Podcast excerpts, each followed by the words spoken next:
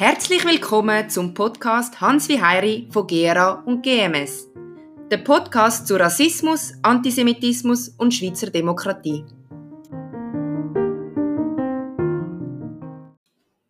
Mein Gast in der heutigen Episode von Hans wie Heiri ist Dina Wieler.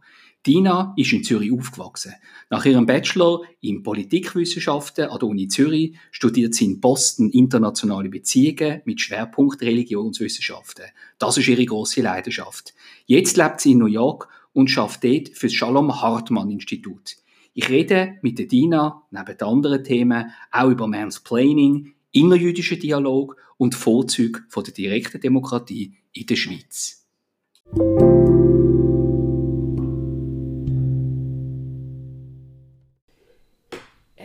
Willkommen, Dina, beim Podcast Hans wie Heiri.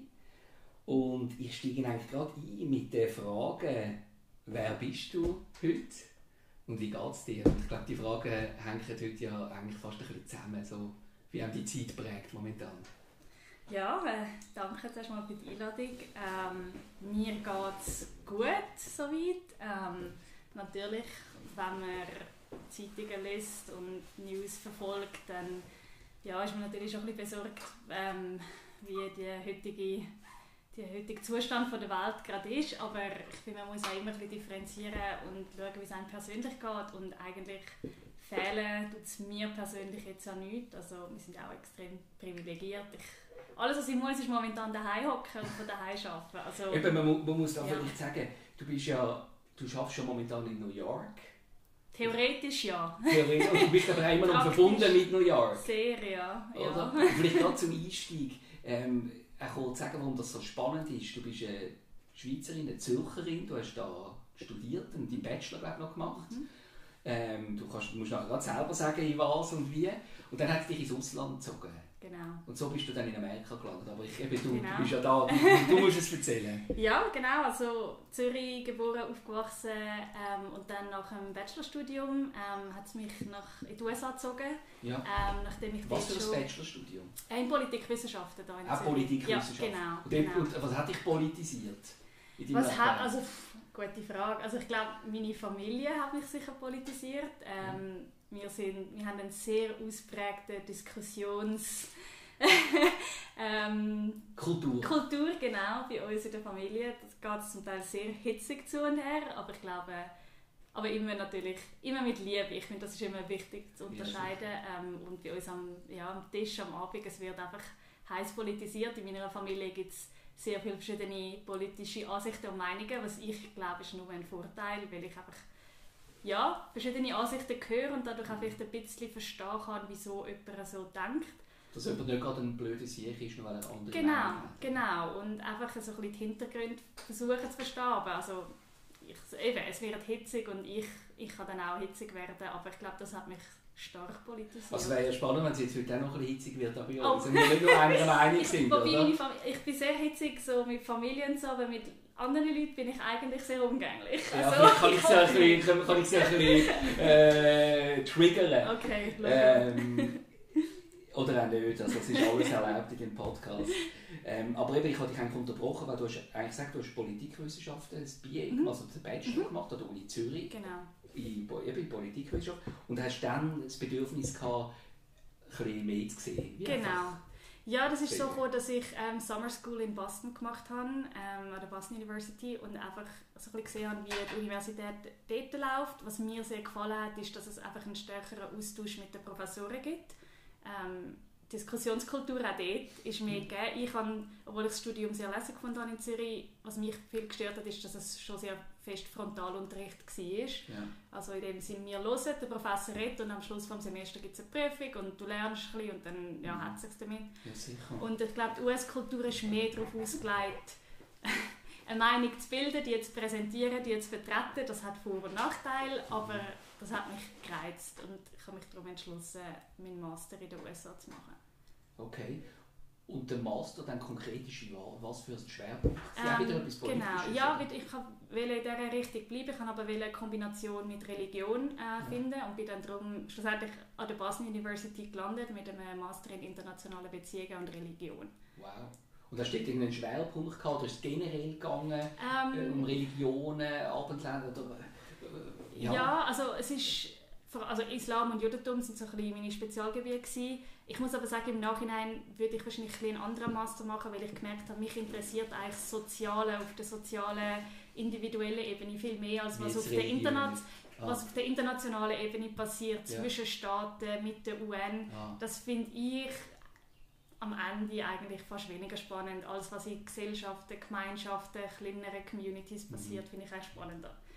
Und beim Religiösen auch Themen von der Transzendenz, also ich sage jetzt mal Beziehung zu, zu etwas Übergeordnetem oder auch Soziale zwischen den Menschen. Genau, für das dich ist das, was mich interessiert. Also wie das Religiöse auf das Soziale sich auswirkt und wie das soziale Zusammenleben funktioniert in einer diversen Multikulti-Gesellschaft.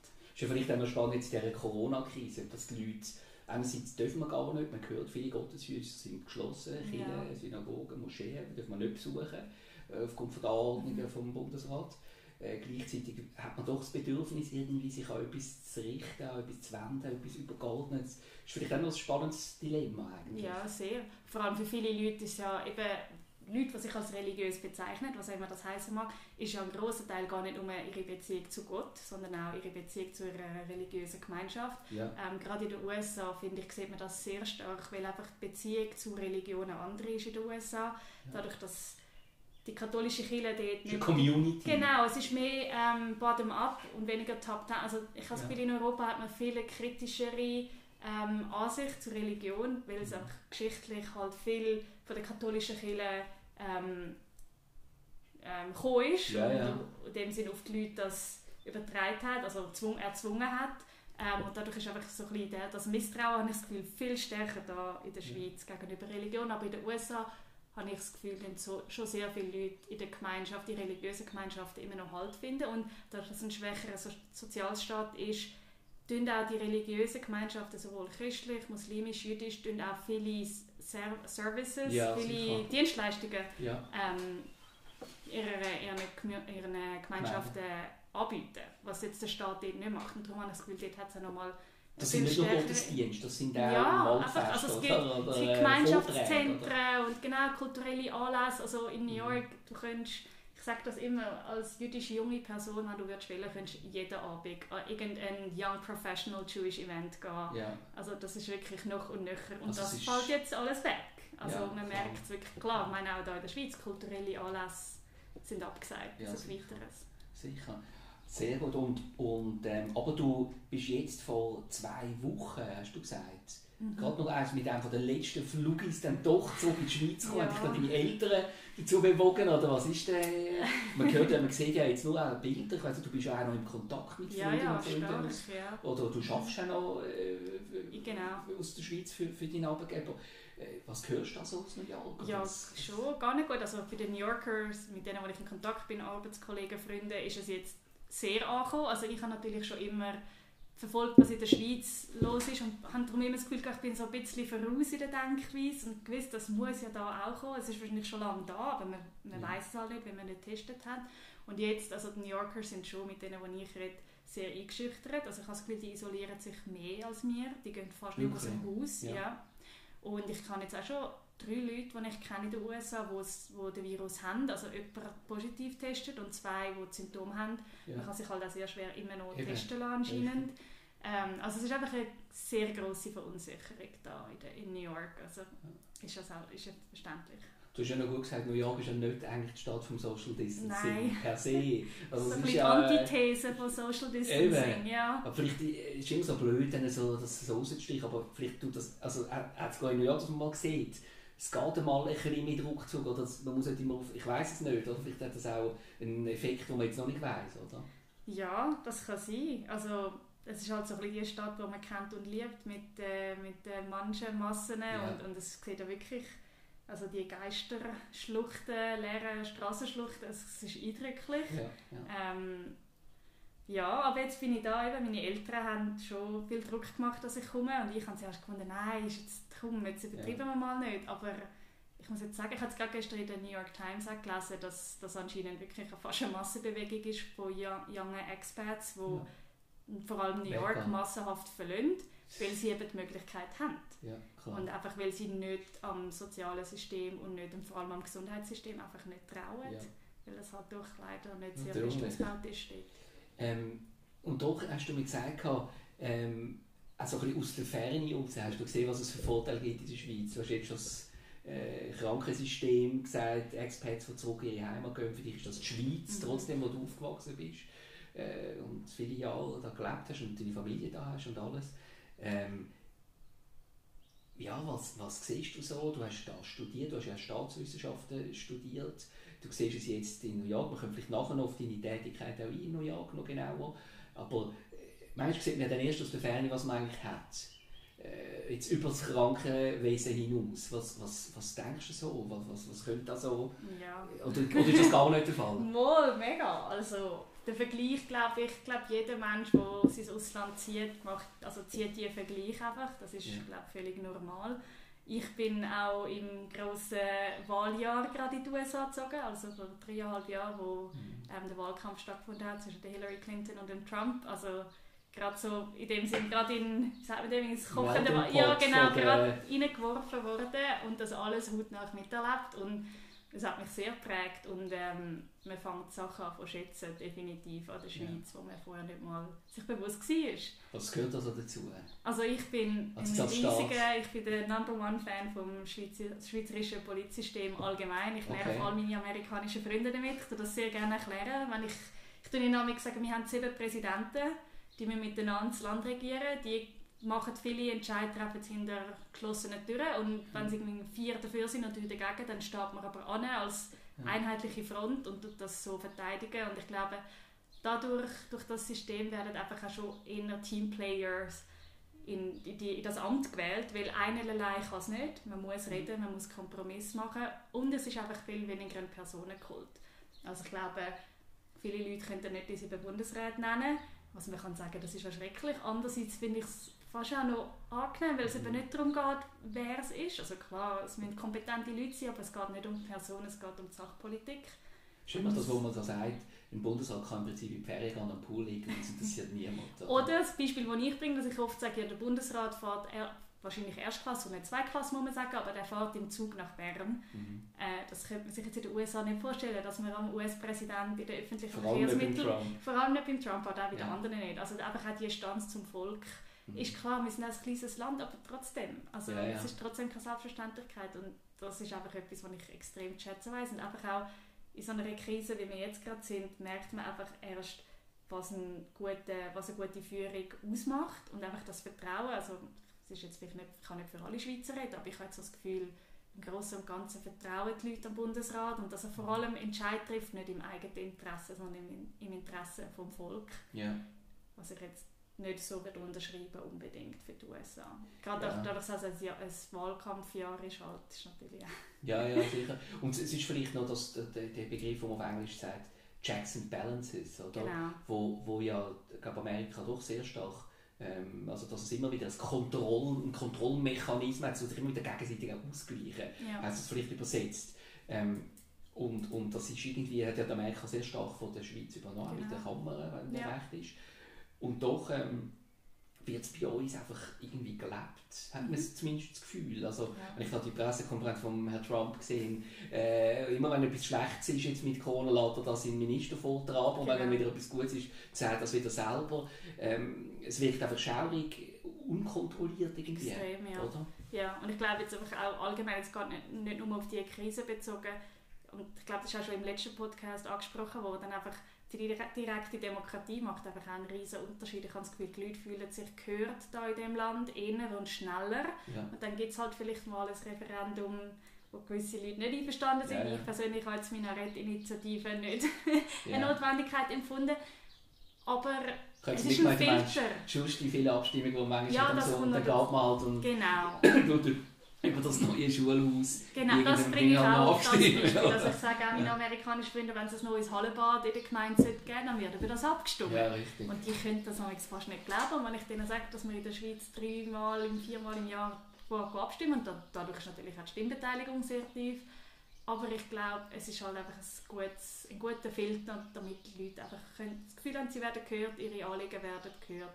Ja. Und ich glaube, ja, also mit dem... Äh, hast du das Gefühl, es gelingt dir manchmal, das Schweizer Modell oder auch gewisse von diesen Werten zu vermitteln im grossen New York? Oder ist das so verpufft? ähm, also jetzt vor allem so, zu mir so ein bisschen aufs Jüdische zu sprechen kommen. Ich habe lange schon auch ein bisschen gefunden, dass, und wir reden ja zum Beispiel Schweizerdeutsch, da versteht mich nicht, dass da fast eine gewisse Arroganz zum Teil herrscht, dass, also jetzt mehr auf mein Judentum bezogen, wenn irgendetwas schlecht läuft in Europa in Bezug auf Antisemitismus, habe ich oft so ein bisschen den Eindruck gehabt, ah, wir sind so ein bisschen, ja, musst dich ja nicht wundern, es ist halt Europa. Ja. Da, da geht es uns besser. Ja. Die, die Gescheiten sind gekommen, Richtig, die ja. Dummen sind geblieben. Ja. Ähm, hat sich ein bisschen geändert nach Pittsburgh, nach dem Anschlag vor eineinhalb Jahren. Also so ähm, argumentieren jüdische Leute vor Ort? Oder vor allem, ja, vor allem jüdische Leute. Okay. Ähm, also, aber in Bezug einfach auf allgemein gesellschaftliche Themen, Sozialstaat, kommt natürlich darauf an, mit wem du redest, sehen sie aber schon, dass Europa vielleicht ein paar Sachen doch ein bisschen besser gemacht hat, weil eben in der Krise merkt man halt erst, Was? wie das System die Gesellschaft trägt und ja. kann vorwärts bringen. Ja, sicher. Und man muss auch das wieder erwähnen, trotz Social Distancing, und wir reden da in einem großen Raum auf zwei Meter Abstand oder eineinhalb äh, Meter. Es sind zwei. Es sind zwei, es sind wirklich zwei Meter. Und trotzdem hat man irgendwie das Gefühl, es ist... Äh, es geht, es geht und irgendwie, es ist möglich und ähm, ja. es ist irgendwie, man ist nicht völlig in einem Lockdown und man kann nicht einmal aus dem Haus, man darf immerhin schnell vor die Türen ins Büro äh, das Nötigste machen und wieder heim oder einkaufen für seine Angehörigen und sich. Also das ist immerhin möglich. Ähm, bevor wir vielleicht noch auf die anderen Themen gehen, ähm, du hast ja auch, gesagt, mir, und das habe ich noch spannend gefunden, dass du eigentlich schon im Gimmi, also schon Nein, ähm, als Masterarbeit, Entschuldigung, das war ja schon an der Uni, gewesen, mhm. nicht die Maturarbeit, sondern die Masterarbeit ähm, geschrieben hast über das Thema Diskriminierungsempfinden. Mhm. Jetzt bin ich nur nicht ganz sicher, Masterarbeit, das wäre schon in New York, also schon in genau. Boston. Genau, also ich habe, ein, ich habe lustigerweise, ich habe beide meine Themen, meine, also meine Bachelorarbeit und meine Masterarbeit in ähnlichen Bereichen geschrieben. Meine Bachelorarbeit habe ich über Demokratiezufriedenheit von Muslimen in Europa geschrieben ja. und meine Masterarbeit über das Diskriminierungsempfinden von Muslimen, von Muslimen. in Europa. Das habe ich dann, die Masterarbeit ja. habe ich in New York geschrieben, aber über die Schweiz. Ja. Ähm, also Europa und dann spezifisch reingezoomt auf die Schweiz, die und Holland, Niederlande habe ich einen Vergleich gemacht. Und wie ist das Thema angekommen in Amerika? Hat das dort jemand interessiert? Interessiert sich viel eben Sweden, Switzerland? Ja, ja, das, das ist der Klassiker. Ähm, der Sweden-Switzerland-Vergleich. Ähm, oder dass nicht genau wissen, woher ich jetzt komme. Ja, also interessiert schlussendlich. Also, ja, also das Thema ist glaube ich schon angekommen. Äh, ja. Ich war damals auch nominiert für den Best Thesis Award. Ähm, also ich glaube einfach mehr, weil es einfach allgemein ein Thema ist, das gerade interessiert ob es jetzt Europa oder USA ist. Und ich habe internationale Beziehungen studiert. Viele von meinen Kommilitoninnen ja, haben nicht über die USA geschrieben, eigentlich die wenigsten haben über die USA geschrieben, sondern über Sinn. was sonst in der Welt so passiert. Was, was, wie definierst du Diskriminierungsempfinden? oh. ähm, also eben ganz wichtig, und ich glaube, das ist auch schon letztes Mal im Podcast besprochen worden, ist halt wichtig zu sagen, es ist ein Empfinden. Ja. Eine Empfindung kann man messen, aber natürlich nicht, wie man jetzt ähm, Naturwissenschaften messen kann. Es ist ja. ein Empfinden, es, ist, ähm, es hat viel mit dem Individuum zu tun, es hat viel mit der Gesellschaft zu tun ähm, und es muss eben zum Teil gar nicht zwingend etwas mit der politischen Realität zu haben. Das ist ja das Spannende daran. Also es mhm. kann da, und das, das wo ich auch hinweise in meiner Arbeit, dass da eigentlich ein Gap oder ein Unterschied kann geben, was die, was die politische Realität ist in einem Land. Das ja. Empfinden kann, das Diskriminierungsempfinden kann stärker sein als das, was man würde erwarten, aber auch schwächer aber das Empfinden ist schon vom Einzelnen. Mhm. Also nicht nur einfach ein ganzes System von Rassismus oder von Diskriminierung. Das kommt darauf an, wie man die Frage stellt. Also das, eben, das sind halt Nuancen und das muss man natürlich also ich habe selber nicht die, die Daten erhoben, ich habe mit dem European äh, Social Survey geschafft. Ja. Ähm, ähm, ich glaube, die Frage war, ob sie schon mal selber diskriminieren, also ob du selber als Individuum Diskriminierung erlebst. Man kann natürlich auch sagen, du als religiöse Gemeinschaft oder, ja. also eben, es kommt ein bisschen darauf an, wie man die Frage stellt. Ja. Und die Leute, muss man auch sagen, hören dann aber auch oft, was sie hören wollen und dann das beantworten, was sie wollen. Das ist natürlich auch so. Man ist ja. so ein bisschen Auffangbecken. Aber wo fängt das Empfinden denn an? Wo ist denn die Grenze zwischen einfach einem, äh, sag jetzt mal, einem Schuss einem negativen Gefühl? Ich kann, ja, ich merke, wenn ich Hunger habe, dann fehlt meinem mhm. Körper etwas. Und, oder wenn ich Durst habe oder wenn ja. ich eben mich ausgeschlossen fühle. ausgrenztes Gefühl. Wo, wo kippt das in, die, in das Gefühl hinein? Es hat vielleicht doch etwas mit dem System noch zu tun. Also hat man das Gefühl, könnte man, wenn man würde will, etwas dagegen machen, könnte man das melden und dann würde sich auch wirklich etwas ändern. Vielleicht, wenn es jetzt ein einzelner Vorfall ist, ist das vielleicht auch noch nicht etwas, wo man dann würde als Diskriminierungsempfinden wahrnehmen sondern wenn es sich dann halt ja. summiert und eben, ich glaube, das Gefühl von, ich glaube, das Gefühl von der Ohnmacht. Ohnmacht, also ob man, ja, ob man sich kann wehren kann, politisch, gesetzlich. Ja. ja. Mit mir geht es eben oft so um die Frage, ähm, ich glaube, oft sagt man, ist man so Täter fixiert oder mhm. Täterinnen fixiert und denkt, ja, das ist ein Rassist oder das ist ein Antisemit. Aber ich glaube, das ist gar nicht das Entscheidende. Das Entscheidende ist eben das Empfinden oder eben die Wirkung, die etwas hat. Mhm. Eine Aussage, ein Statement auf einen Betroffenen, auf einen genau. Betroffenen, genau. oder? Und ich glaube, dort fängt es an zu kippen. Ja, oder ein Sprechakt X geht Y an eine Person und jetzt, wie kommt das an bei mir? Genau, und ich finde, bin ich da... bin ich zu sensibel oder bin ich jetzt wirklich gerade, hat man mir gerade gesagt, äh, Herabwürdigung. Genau, und ich finde halt da, man muss auf den hören, was er so empfindet. Es gibt Nuancen, nicht jeder, der etwas Antisemitisches sagt, meint es auch. Ähm, ich tue es oftmals Leute, die Schwierigkeiten mit dem haben zu erklären. Ich, ich bin eine Frau, ich bin jüdisch, ich bin weiß, ich bin Schweizerin. Ja.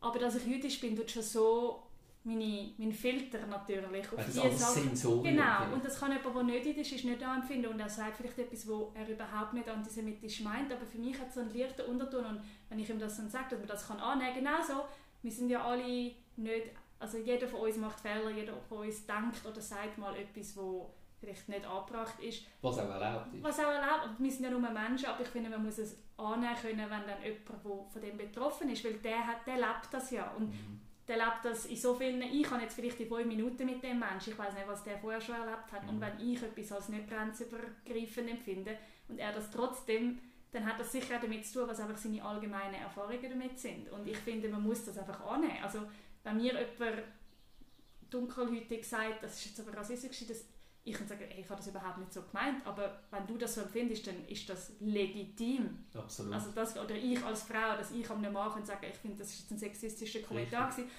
Das heisst nicht, dass der Mann, der Mann sexistisch ist, aber dass er muss doch sensibilisiert werden, dass unsere Sprache einfach Auswirkungen auf das Gegenüber hat und dass man das muss können annehmen aber dann auch vielleicht darf weitermachen und sagen, gut, ich bin froh, dass du mir das gesagt hast, aber wegen dem muss man jetzt auch nicht irgendwie alles überdenken oder nichts mehr dürfen. Also ich finde einfach, man muss, ich glaube, eine gewisse Lockerheit ist wichtig. Dass man es darf ansprechen, aber dass es dann auch gut ist, kommt natürlich darauf an, wie es die Person aufnimmt.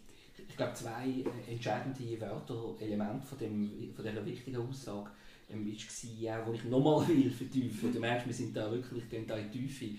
Ähm, ist die Sprache, die entscheidend ist. So schaffe auch ich das. Es geht eben um die Sprache. Was für ein Narrativ nennt man da was für Argument werden benutzt. Eben, ist das ein flapsiger Spruch? Ist das ein mutwillig böse äh, verletzend gewesen und das hat sich auch wiederholt. Man sieht das auch bei Hate Speech im Internet. Also welche Sprache wird verwendet eben gegenüber, welche Situation, welche Minderheit sind involviert. Also ich glaube, da ist sehr der Einzelfall entscheidend. Man kann das nicht verallgemeinern. Man muss sich die Mühe nehmen und den Einzelfall unter Beizug von allen Elementen ähm, beiziehen. Und ich glaube, das Wichtige dass man eben die Kühle, die macht viel kaputt, wenn man jemand dann gerade sagt, du bist ein Rassist, du bist ein Antisemit, du bist frauenfeindlich, du bist das.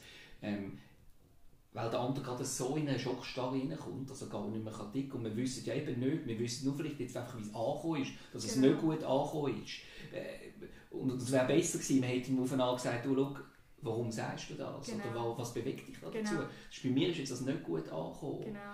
Und in die Falle tappe ich selber auch. Also ich kann jetzt gerade ein persönliches Beispiel nennen, das mir erst letzte Woche passiert ist mit jemandem, wo wo ich jemandem gesagt habe, ich weiß jetzt gar nicht, ich weiß nicht, wie man den Begriff auf Deutsch übersetzt, aber ich habe jemandem gesagt, das ist jetzt Mansplaining gewesen. Also das ist ein englischer Begriff, der so viel heißt wie, dass ein Mann einer Frau die Welt erklärt. Sag nochmal, wie heißt es auf Mansplaining. Also ah. es kommt von Man, Mann und ja. Explaining. Mansplaining. Ich weiß nicht, ob das der Begriff schon übersetzt wurde ins Deutsche. Ich fühle mich jetzt gerade in der Schweiz, aber vielleicht gibt es ihn schon nicht. Ja, also einfach, dass halt und das, das gibt es halt, oder? Dass vor allem vielleicht ältere Männer gerne jüngere Frauen oder allgemein sagt, ich, ich, ich erkläre dir jetzt mal, wie die Welt funktioniert. Du, grün hinter den Ohren, Frau. Ah, und so. ich glaube, das habe ich... Gebraucht, um überhaupt Genau, und ich habe das dann so gesagt und natürlich der Mann sehr vor den Kopf gestoßen. und ich glaube, wenn ich das anders gesagt hätte, also nachher haben wir, gar, wir haben gar nicht mehr darüber diskutieren Also und Ja. das ist auch, im Nachhinein muss ich sagen, ich hätte es wahrscheinlich anders müssen sagen Ja. Aber das ist, ja, das ist glaube ich, ein Lernprozess von beiden Seiten. Wie ist man im Gespräch miteinander für, für dass man auch im Gespräch bleibt. Also Mhm. es ist ja, wenn das Ziel ist, dass nachher beide verschiedene finden, ja, Zapfen. Es Genau, wenn beide finden, das kaputt. bringt nichts und du bist dumm und ich bin dumm, das, Ja. dann, dann ist, hat, hat der Kommentar eigentlich gar nicht bewirkt. Und Mhm. mit dem setze ich mich echt viel auseinander. Vielleicht nochmal zurück zu dem Begriff. Also es ist im Prinzip das Gefälle zwischen dem also Vorurteil, dem Stereotyp, das man hat, oder äh, wo- quasi zwischen, dem, zwischen der Frau, die es nicht weiß, und dem gescheiten Alten, oder Mann, der die Erfahrung hat und jetzt aber mal den Tarif durchgeht. So Genau. quasi, das ist Also gar nicht so unterwegs. Das kann auch ganz viel, also das muss gar nicht irgendwie laut und in einer riesigen Diskussion sein, aber einfach so das, das Aben erklären. Ja, so, das ja du weißt ja gar nicht, wie das. Du weißt ja nichts. Ja. Du erst, das sieht man auch vielleicht zwischen also generationenmäßig sieht man das, von, Mhm. von alt zu jung Mhm. und natürlich ähm, geschlechterspezifisch spezifisch auch. Ja. Aber wie man das dann eben, wie man das angeht, ist dann die andere Frage, dass man auch produktiv Also wir sind eben auch der Podcast, der neu Aber wahrscheinlich ist das bekannt, das ist einfach eine Bildungslücke bei mir, aber du hast die jetzt gerade geschlossen. Eben, es ist Ähm. auch, das Englische hat oft schon halt super Begriffe für so ja, ja, also so... Ja, ich weiß gar nicht, ob es... Eben, es ist natürlich auch eine Kühle, es ist eine harte Sache, weil nicht, jetzt, wo du das sagst, fallen mir viele auch so Beispiele aus meinem Umfeld, wo, dann so, ja, und jetzt kommt jetzt ein paar Bettler, oder? Genau. Jetzt kommst du es mal zu hören über, ähm, äh, auf jeden Fall.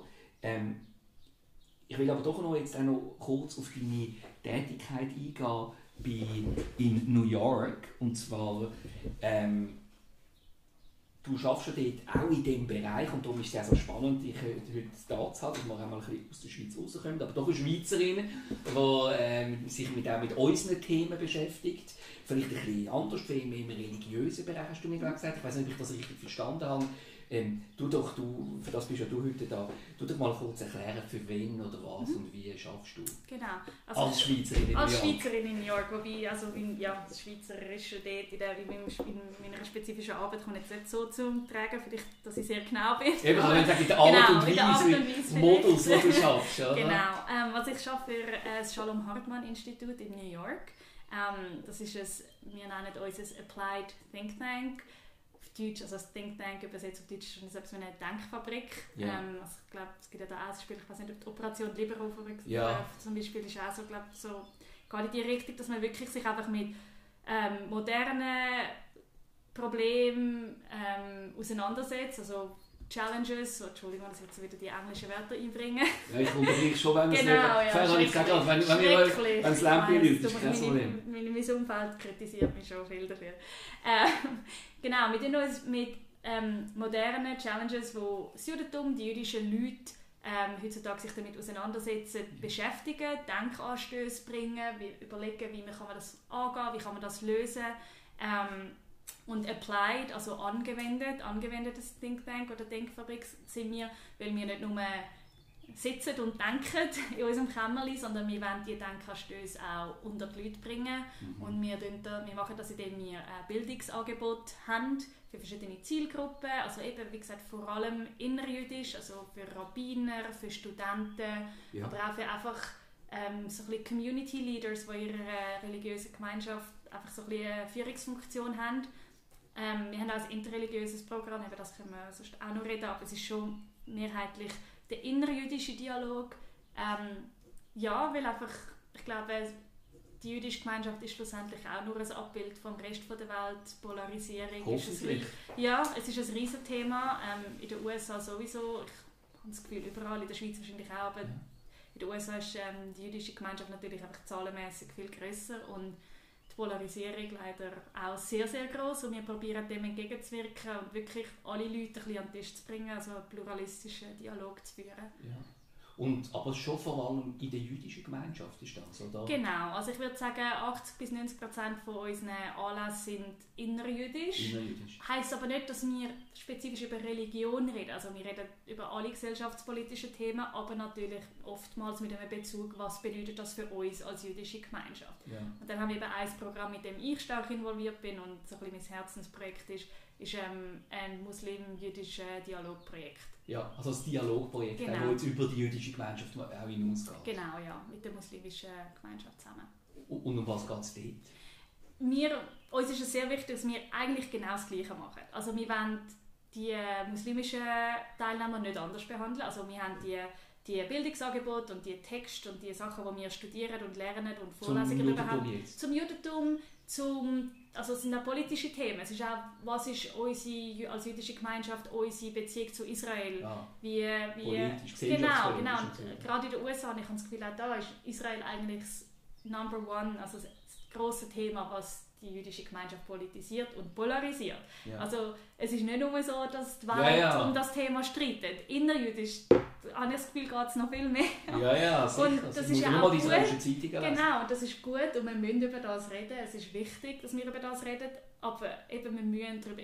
Was wir beobachten, ist, dass viele Leute gar, sie haben so genug, sie wollen nicht darüber reden. Und wir haben das Gefühl, das ist eigentlich das Dümmste, was man machen kann, weil man sagt ja oft so, die Gescheiten, also die, die, die Radikalen an den beiden Polen, die Ja. sind die Leutesten, die hört man. Ja. Und die, die ein bisschen mehr Nuancen haben, die ziehen sich zurück und sagen, das ist mir zu kompliziert und zu viel und Mhm. dass wir die zurück ins Boot holen und wirklich eigentlich mit einem ganzen Spektrum an Leuten redet. Ähm, und genau die internen Streitgespräche, wenn man so will, über die reden wir auch ähm, mit der muslimischen Gemeinschaft reden. Und ich glaube, in dem tun wir uns stark unterscheiden zum klassischen Dialogprojekt, das so 50-50 ist und dann hat man vielleicht einen interkulturellen Anlass und alles ist schön und gut, sondern sie bekommen eigentlich einen Einblick in die internen Streitgespräche, was einem selber natürlich extrem verletzlich macht, weil wer zeigt schon gerne nach außen, hey, wir haben es vielleicht selber nicht so im. Griff. Genau. Ja. Und wenn du selber eigentlich kritisierst, was du aber nicht willst, dass jemand von außen dran kritisiert, das finde ich halt auch immer spannend. Also, Ja. ist das Gleiche mit der Familie, oder? Wenn du jemanden in deiner Familie kritisierst, ist es anders, als wenn jemand von außen kommt und sagt, du hast gesehen, Ja, deinen ja. Brüder. Und, aber ich finde es halt eine extreme Chance, weil es, es braucht Vertrauen, dass man das zulässt. Es braucht aber auch Vertrauen von der anderen Seite, also dass die muslimischen... Wie ähm, werden die ausgewählt? Für Leute Genau, ja, sich da? Leider sehr wenig noch ähm, Imam, also es ist immer noch ein extrem umstrittenes Projekt, Ja. weil äh, unser Hauptsitz ist in Jerusalem, ähm, Israel, ähm, und viele öffentliche, also ähm, Muslime, die öffentliche Ämter haben in den USA, die dürften auch wegen Druck in ihren Gemeinschaften gar nicht mit uns ins Gespräch treten, weil wir halt in dem Sinn eine zionistische Organisation sind, mit. Hauptsitz in Israel. Ähm, viele sind darum auch inkognito bei uns, also Ja. wir haben keine Fotos und nichts, du siehst nichts auf unserer Website, wer in dem Programm ist. Also wir haben ein paar, die wirklich das wollen, dass die Leute das wissen und über das reden, aber grundsätzlich ist die Regel, wir niemanden outen. Ja. Ähm, weil schon nur, dass sie mit uns im Gespräch sind über Israel und in dem Sinn Israel anerkennen. Ja, eben. Das ist die große Linie. Genau. Anerkennt man Israel. Also wir haben, und jetzt, es ist, das Projekt gibt es seit sieben Jahren ähm, und jetzt seit dem Jahr haben wir das erste Mal endlich eigentlich auch palästinensische Teilnehmer, Ja. weil bis jetzt ist das einfach ein zu grosses Tabu gewesen. Die, Ja, haben- ja, die haben gar nicht, also nein, das hat es wie nicht gegeben auf, auf dieser offiziellen schon Ebene, dass ihr mit uns ins Gespräch kommen und eben, es ist Art schade, dass wir das nicht mehr darf öffentlich machen aber auf eine Art braucht es, vielleicht sind wir einfach noch in einem Stadium, wo es halt ein bisschen besser ist, wenn es noch ein bisschen unter dem ja. ja, ich, ich glaube einfach, ähm, ich denke natürlich auch an Israel bezogenen Antisemitismus als Thema auch bei uns. Und äh, so eine rote Linie ist natürlich immer das Existenzrecht. Oder äh, wie du richtig sagst, inhaltlich kann man noch so her diskutieren und das sieht man ja wirklich auch in israelischen Medien, äh, wo man hat jetzt können sehen, wenn es um den Wahlkampf gegangen ist und wie man jetzt mit dem Corona umgeht und wieder hin und her und Bibi Netanyahu und Beschneidung von der Rechte und Rolle, das sind alles demokratische Diskussionen, aber unter der Voraussetzung, dass es Israel gibt als Land und als Demokratie mit Genau. allem Guten und allem Schlechten. Und ich glaube, das ist einfach der, der Knackpunkt, wenn jemand nicht mal kann, so ein Programm überhaupt in Frage kommen, das Tabu ist, weil er damit Israel überhaupt anerkennt, dann frage ich mich schon, Ja. ja, wie antisemitisch sind denn die Leute?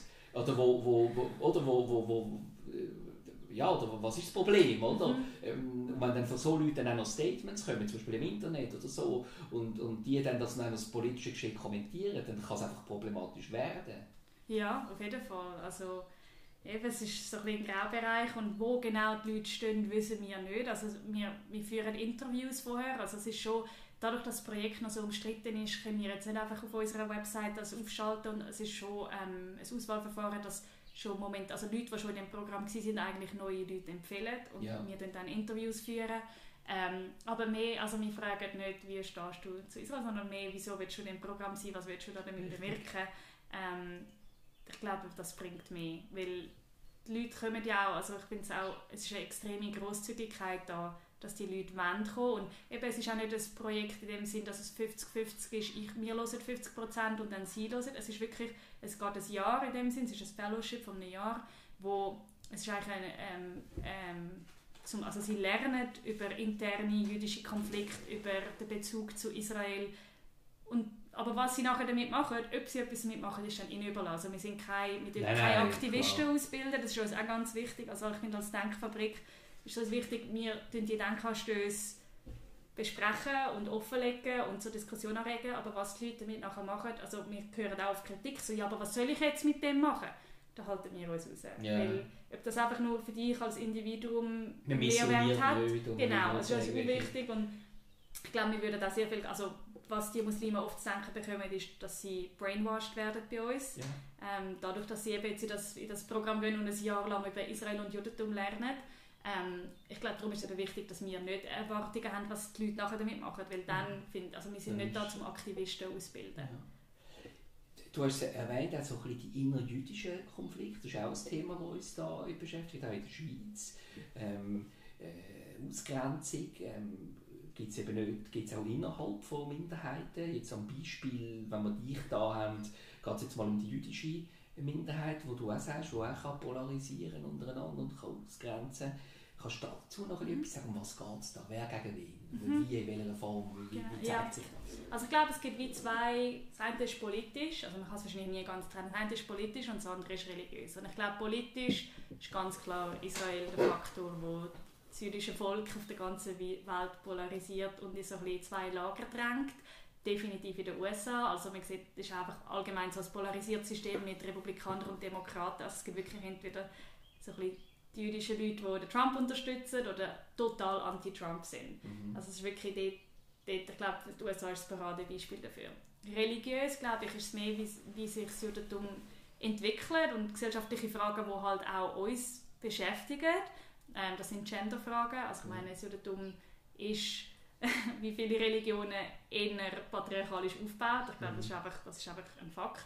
Wie man damit umgeht, wie fest man das kann akzeptieren und sagen, das sind unsere Traditionen, wie fest man das öffnen will. Es sind riesige Diskussionen da ähm, ja. innerhalb der jüdischen Gemeinschaft. Und ich glaube, ein anderes ganz großes Thema ist ähm, ähm, Intermarriage, sagen wir, ähm, oh, ja, Heirat zwischen ja. jüdischen und nicht-jüdischen Leuten, weil das einfach auch ein riesiges Thema ist. Mischehe. passiert. Mischehe, genau. Ja. Ich finde Mischehe ist das komische Ja, das ist so, ja. Mischehe, genau. Mischehe, richtig, richtig. Aber einfach, ähm, wenn man wenn eine nicht-jüdische und eine jüdische Person Genau, äh, genau, genau. Das glaube ich ist auch etwas, wo, ähm, wo ich glaube, jetzt, da, soweit ich das mitbekomme, auch in der, in der Schweiz ein grosses Thema ist, wie man das macht, wie man das handhabt nach dem jüdischen Glauben oder nach der jüdischen Gesetzgebung ist ja jemand nur jüdisch, wer eine jüdische Mutter hat. Ja. Also wie macht man das, wenn jetzt der Vater jüdisch ist und, äh, und die Mutter nicht? Ist das Kind jetzt jüdisch? Kann man das in eine jüdische Schule schicken? Kann das aufgenommen werden? Folgen, die genau, und ich glaube, dort ist auch, ähm, sind sehr viele Diskussionen im Gang, was gut ist. Also ich, eben, ja. ich bin immer der Meinung, Reden ist immer besser, wie wenn man aufhört zu reden. ja, äh, aber vielleicht eben, um da nicht aufhören zu reden, äh, wie, wie äh, oder wo gibt es denn das Problem? Oder wie, wie äußert sich denn das? Also gibt es eine Ausgrenzung innerjüdisch, dass dann jemand sagt, ja, du bist ja nicht jüdisch geheiratet, die Kinder jetzt nicht in die Schule. Wie zeigt sich das? Ich glaube schon, dass das gibt. Wir sehen zum Beispiel da manchmal ein Beispiel gegeben, immer wieder von, von äh, ja, eben, wie man miteinander redet, dass eine Abwürdigung ist zwischen den religiösen Teilen genau, und ja, gegenüber ja. den nicht religiösen Teilen. So. Auf jeden Fall, ja. Und einfach das, ich glaube einfach, das, was wir allgemein beobachten, die Polarisierung, dass jeder so ein bisschen in seiner eigenen Bubble ist, das glaube ich, ist einfach eine Gefahr, weil einfach... Sie Mikrokosmos. Genau, man versteht nicht mehr, wieso jetzt jemand anders so denkt, wie er denkt, weil man einfach den Austausch nicht mehr hat. Wir sind zum Beispiel auch darum, also zum nochmal darauf zu sprechen kommen, was ich in meinem Job mache, wir haben mhm. auch ähm, arbeiten viel mit Studenten zusammen, weil ich glaube, die sind auch sehr stark von dem betroffen. Ähm, weil einfach, ja, unsere Generation, ich glaube, ich darf das sagen, weil ich zähle mich zu dieser Generation, halt auch viel von der Berichterstattung über Facebook und soziale ja. Medien konsumiert, wo halt einfach schon halt einen Logarithmus drin hat, dass du einfach das vorgeschlagen bekommst, was dir passt und das andere mhm. nicht. Also wir probieren das ein bisschen durchzubrechen, indem dass wir ähm, Studentenprogramm anbieten, wo wir wirklich wollen, dass Leute vom ganzen Spektrum, Studenten vom ganzen Spektrum kommen, also sowohl religiös wie auch politisch. Also wir haben von modern orthodox bis ganz liberal Studenten, von rechts bis links auch und setzen die in einen Raum und haben die Gespräche, die schwierigen Gespräche und es ist nicht einfach und es ist oft nicht lustig und es ist oft frustrierend, aber ich glaube, es ist wichtig. Und die moderieren da die Gespräche, oder? Ja, also eben unsere, unsere, so wie wir das machen, unsere Methode ist, wir haben viele Vorlesungen. Es ist auch oft ein bisschen kritisiert, dass es auch wieder zu frontal ist, aber dann auch wieder in, in kleineren Gruppen, dass man das dann auch besprechen kann und einfach eben die, die Denkansätze diskutiert und nachher aber den Leuten die Möglichkeit gibt, sich, sich äußern, wie, wie, wie empfindest du das, wie, wie, wie tut sich das ausprägen auf dein mhm. Leben, auf deine Empfindungen, das, einfach, dass man im Gespräch ist miteinander und mal auch zulassen mhm. kann und etwas erwidern kann. Wo Leute, von Leuten, die sich sonst nicht würden treffen und nicht würden in den gleichen Kreisen verkehren. Das ist es ja, glaube ich. Und, und und meinst du, es ist nach, also bleibt das dann auch jemand, der so eine Diskussion miterlebt hat, der ist dann geduldiger, hat mehr Respekt oder was? Oder hört überhaupt einmal, was die, die andere Person ihre Meinung wirklich ist? Oder? Äh, das ist die Hoffnung und das ist eben genau das Schwierige daran. Also, zum Beispiel letzten Dezember sind wir ähm, eine Woche in Jerusalem mit 120 Studenten. Mhm. Und eben, wie findest du die Balance, dass du alle am Tisch einladest, aber dann kommen natürlich oft die Kritiker und sagen, wie, wieso ist jetzt der da? Dass der, wenn du mich nicht akzeptierst, kann ich dich ja auch nicht akzeptieren. Also wieso, mhm. wenn zum Beispiel, wir haben, wir haben, ähm, mit, wir haben Palästinenser eingeladen zum Reden, wir haben aber auch mit ähm, Settlers geredet, mit ja, ähm, Siedler. Siedler, genau, sorry, Entschuldigung. ähm, und lustigerweise, viele Studenten haben kritisiert, ja, wieso ladet ihr jetzt so jemanden ein? Das geht doch nicht. Kann, also wenn ihr den einladet, der mich nicht akzeptiert, dann kann ich, dann spielt der Siedler der eine, das ist jetzt ein ganz extremes Beispiel, und das will ich da auch ganz klar sagen. Ja. Der hat zum Beispiel einer Studentin gesagt, dass ein Kind aus einer Mischehe, oder Mischehen sind für ihn das Gleiche wie der Holocaust. Ja oder die Fortführung vom Holocaust. Und wir haben viele Studenten, die aus Mischehen sind, wo ein Teil, ein älterer Teil jüdisch ist natürlich schrecklich. Und jetzt ist die Frage, so ich sage schrecklich, es ist die Frage, laden wir so jemanden nicht ein, weil ja. das ist ja so diskriminierend und so herabwürdigend. Oder laden wir, und eben, das ist ein, ein Grenzfall, dass der das sagt, das hätten wir jetzt auch nicht damit gerechnet, dass der das sagt, aber wie weit geht, wer lädt alles ein am Tisch, ja. sodass andere Leute nicht gehen? Ja, ja. Dass die Leute sich trotzdem noch sicher fühlen, Teil von dem ja, Grossen zu sein. Äh, und leider sind auch dumme Meinungen bis zu einem gewissen Grad erlaubt. Also, genau. auch in der Schweiz. Irgendwo haben wir dann Rassismus stehen und irgendwann wird es strafbar. Ist es ehrverletzend oder ist es was auch immer. Aber es ist nicht per se verboten, eine dumme Meinung zu haben. Genau. Manchmal tut das sehr weh und ist nicht einfach, aber wer sagt schon, was eine dumme Meinung ist und wie genau. Äh, eben in so Fällen auch. Und, aber vielleicht, was ich eigentlich raus will noch, ist, eben, wie geht man um mit dieser Situation? Also, ähm, was ist denn ein, mögliches, also jetzt gerade auch zu dem innerjüdischen Othering, was es mhm. vielleicht gibt, ähm, dass man jemand eben zu etwas anderem macht, wir als auch wieder Mehrheiten und Minderheiten, mhm. Gesellschaften quasi kreiert, ja. äh, jetzt in einem Minderheitensystem sogar drin wieder, oder? Ähm, wie geht man da damit um? Gleich wie mit jedem anderen Rassismus natürlich auch, oder gibt es da Nuancen, oder hat da jede Minderheit ihre Nuancen? Weil es sind ja dann doch, jetzt in deinem Fall jetzt zwei jüdische Personen, aber es genau. könnten ja zwei muslimische genau. Personen sein, oder zwei äh, reformierte, was immer. Äh, redet man da anders? Zeigt sich das anders? Ist man äh, doch gesprächsbereiter oder äh, aggressiver? Oder? Das ist eine gute Frage. Also, ich würde sagen, eigentlich solltest du es genau gleich handhaben. Ich habe das Gefühl, es ist zum Teil fast noch emotionaler. Eben, ja. Weil in, innerhalb von deiner Gemeinschaft, also wenn einfach, wenn irgendjemand, den du nicht mal gut kennst oder der nicht mit dir befreundet ist, etwas Dummes oder Antisemitisches oder Rassistisches oder etwas, einfach etwas sagt, was dir nicht passt, ja. ist das eine Sache. Wenn es aber jemand sagt, wo dir, eben, man kann es wieder so ein bisschen abbrechen das Gleiche mit der Familie, ja. wenn jemand in deiner Familie so etwas sagt, was dich verletzt, dann tut dir das ja mehr weh. Mhm. Ähm, und ich habe das Gefühl, so ein bisschen innerhalb von der, ich habe das Gefühl, die jüdische Gemeinschaft ist eine sehr eng gewobene Gemeinschaft. Wir sind nicht viel auf der Welt. Mhm. Dadurch ist einfach irgendwie doch sehr eine Nähe da. Und wenn dann halt eben Politik sich reinmischt, also reinmischt ist ein Teil vom Leben, oder religiöse Fragen, wenn dann das zu so Polarisierungen führt, ich glaube, das tut den Leuten auch weh. Also es ist eine schmerzhafte Erfahrung, das müssen zu sehen, wie, wie Gemeinschaften das auseinandertreiben kann, wo eigentlich sonst viel gemeinsam hätten oder auch, finde ich, gemeinsam, ein gemeinsamer Kampf, wenn man so will, eigentlich kämpfen sollte gegen eben außenstehende mhm. Bedrohungen, aber schlussendlich eben, man muss im Mikro das Gleiche machen wie auf, im Makro oder auf der Meta-Ebene. Also, ja. ja.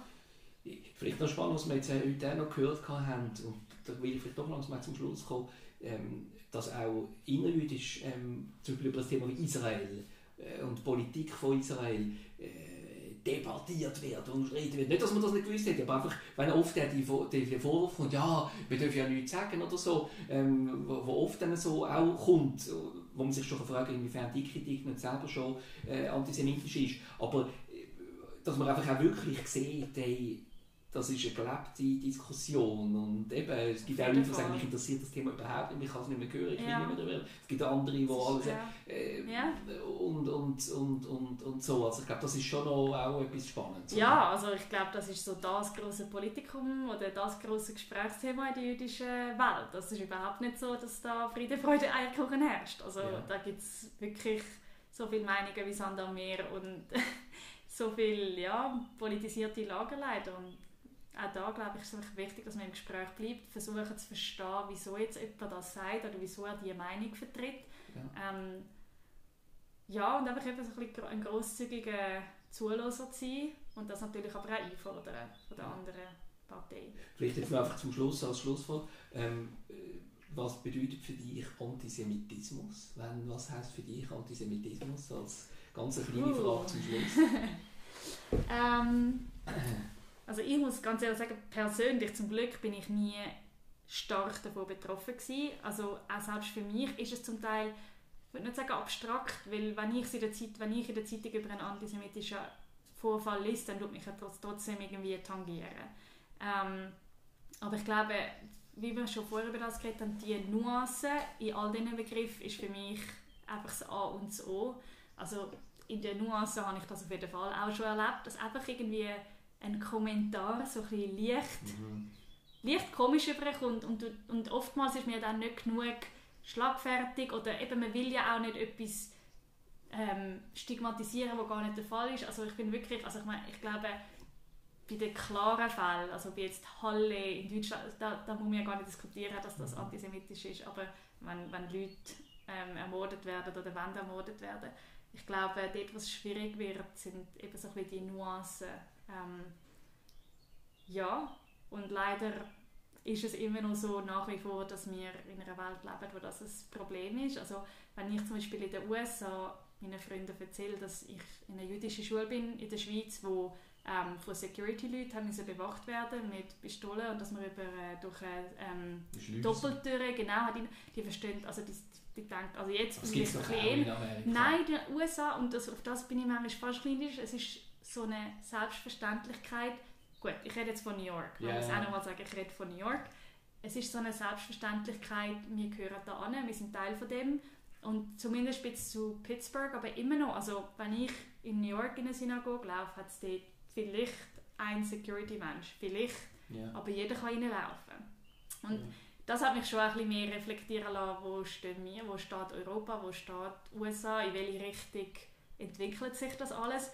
Und dass eigentlich etwas, was für mich als normal angeschaut wurde, ist, dass ich als Kind mit sieben am Morgen einem bewaffneten Mensch Grüezi sage, dass das eigentlich nicht darf normal sein also, und ich weiß ich glaube, der Bundesrat hat im letzten Herbst auch mehr Geld ausgesprochen, ähm, ja. um Minderheiten schützen, was ja. auch wichtig ist, weil aber viele von denen Kosten immer noch von den Minderheiten leider getragen werden, was ich finde, eine Staatsaufgabe ist, all seine Bürger zu schützen. Ja.